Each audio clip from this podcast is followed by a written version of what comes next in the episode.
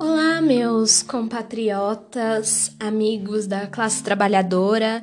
Se você é rico, você está fazendo o que é aqui. É... Eu estava planejando outras coisas para esse segundo episódio, mas tem algo que está me incomodando muito e que eu preciso falar, e eu já falei demais nos meus melhores amigos do Instagram, então eu achei que era melhor partir para outra mídia. Isso daqui não tem roteiro, é muito mais um desabafo e um convite à reflexão. É... Hoje é dia 1 do 6 e a gente tá num momento muito complicado de turbulências, é, de pessoas na rua é, contra o fascismo, contra o racismo, contra o extermínio do povo negro, em meio a uma pandemia. Então, as pessoas foram obrigadas a sair de suas casas e deixar sua proteção numa quarentena para ir para a rua pedir para que elas parem de ser mortas dentro de casa. Isso é um tema muito delicado e sério e que deve ser tratado como tal. Mas, como tudo, tudo que aparece na mídia por muito tempo, tudo que é, toma muito tempo do jornal, vai cair na boca do povo, vai cair nas mãos da massa. E quando isso acontece, a gente tem primeiro um momento muito bacana de mobilização das pessoas. E isso é muito legal porque faz a gente enxergar que a gente não tá sozinho nessa. Que tem pessoas que pensam igual a gente e que às vezes, maior parte das vezes, nós somos a maioria. Mas o segundo momento é complicado. O segundo momento é o momento de esvaziação do sentido, da luta, dos símbolos e, enfim, dos resultados também. É assim que o capitalismo funciona, meus amigos. E erra quem acha que o capitalismo é só a Rede Globo. O capitalismo também se faz quando tudo, tudo o que a gente vê, a gente considera como um produto. Um produto a ser apropriado e ressignificado. E a gente já teve vários exemplos disso, né? A gente já teve filtro colorido da bandeira LGBT para colocar na foto de perfil do Facebook. A gente já teve um milhão de hashtags, tipo reze por Paris, pray for Paris, é, reze por não sei onde, reze por não sei o quê. Qual que é o problema disso? A gente é uma geração muito virtual né? É o nosso maior meio, ainda mais agora, a gente tá de quarentena, a gente não pode sair de casa para protestar. Apesar de algumas pessoas estarem fazendo isso, não é todo mundo que vai se colocar em risco dessa maneira. É, então, qual que é o problema de eu me expressar na internet? Bom, o problema é se expressar só na internet. Quando você acha, quando você começa a imaginar que essas ações de compartilhamento são tão poderosas quanto as pessoas que estão quebrando quarentena e indo para a rua e colocando sua saúde em risco por isso, aí é que tá o problema.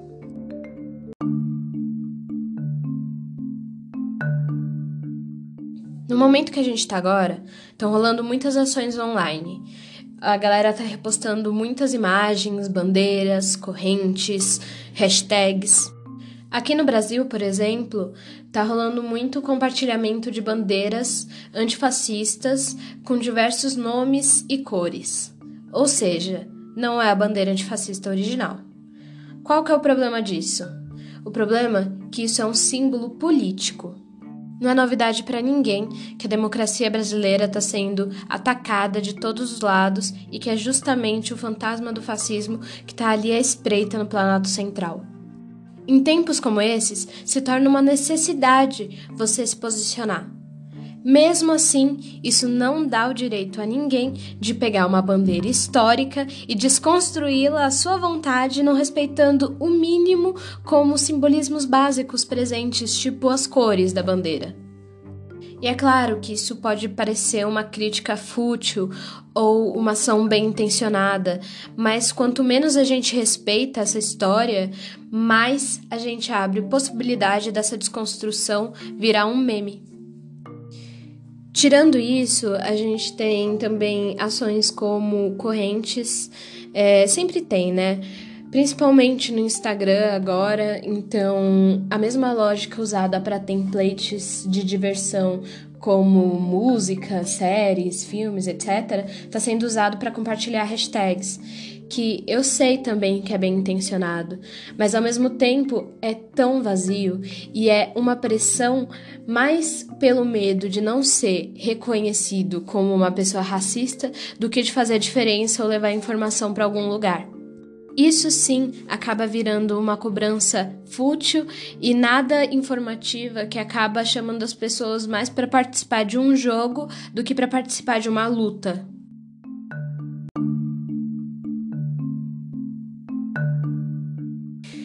Tudo que parece um jogo e se torna divertido de fazer parte e participar, poucas vezes tem reflexo no mundo real e muitas vezes acaba se tornando insultante para as pessoas que participam daquele movimento e sofrem aquela violência. Você não vai ser considerado racista ou não racista se você participar de uma corrente em uma rede social ou compartilhar ou não uma hashtag. Mas quando você participa de um jogo, você diz que a vida dessas pessoas que foi tirada, a dor delas, da família delas e de toda uma comunidade também faz parte desse jogo. Você percebe como perde a importância?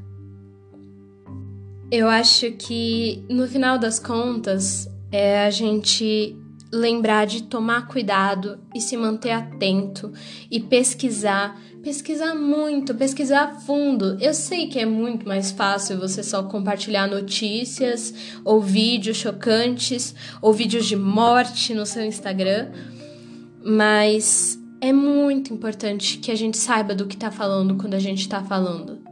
É muito importante que a gente não seja massa de manobra para isso se transformar num movimento virtual e sumir como qualquer coisa que aparece virtualmente some, como a ascensão e a queda de um artista.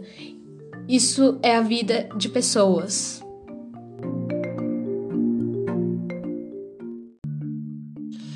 Eu quero deixar claro que eu acho sim que a internet é um meio válido de posicionamento, de ativismo e de afirmação. Eu não acho a pior coisa do mundo usar filtro. Eu acho que isso te ajuda a se conectar com outras pessoas que pensam do mesmo jeito que você. Mas eu acho que não pode acabar aí. E eu acho que os símbolos que forem escolhidos para se comunicar e para criar pontes têm que ser escolhidos com cuidado e respeitando simbologias que já existem. Eu acho que a internet é um lugar incrível para buscar informação, para compartilhar vivências, para escutar. É uma ótima mesa de debate. E a gente tem que se lembrar da possibilidade de potência que tem esse meio, para a gente não se perder em coisas fúteis. Temos que nos manter atentos e fortes, já dizia Belchior, e eu ouso dizer que hoje em dia mais atentos do que nunca. Foi essa mensagem que eu tentei passar com esse episódio, um convite a repensar um pouco antes de participar de alguma corrente, algum desafio, de compartilhar alguma bandeira que você não conhece tanto. E isso é até uma mensagem para tomar cuidado, porque de repente você pode estar tá compartilhando coisas que você não necessariamente concorda com. Então, Vamos respeitar o que as pessoas, as cabeças do movimento estão falando. Vamos abrir o nosso espaço de escuta, a nossa mesa para conversar, para aprender. Na internet está cheio de podcasts, de vídeos, tá cheio de artigos. Isso é muito importante. Tem muitos artigos escritos por sempre cabeças do movimento. Então você tem um mar de pesquisa que você pode fazer antes de compartilhar alguma coisa. E antes de postar em redes sociais que são mais impessoais, por que não abrir uma conversa no seu chat privado com algum amigo que você sabe que quer aprender também ou que talvez precise aprender? Vamos esquecer de ter conexões reais. Quando a gente fala de movimentos sociais, a gente está falando de movimentos de grupos de pessoas a gente precisa lembrar quem está do outro lado da linha e a gente precisa lembrar quem está do nosso lado. Então, é, eu agradeço a todo mundo que ficou até aqui. É, eu espero que o próximo podcast seja menos angustiado e um pouco mais programado. E eu me despeço pedindo que vocês fiquem em casa, se puderem, se hidratem, é, se informem, se cuidem e até a próxima.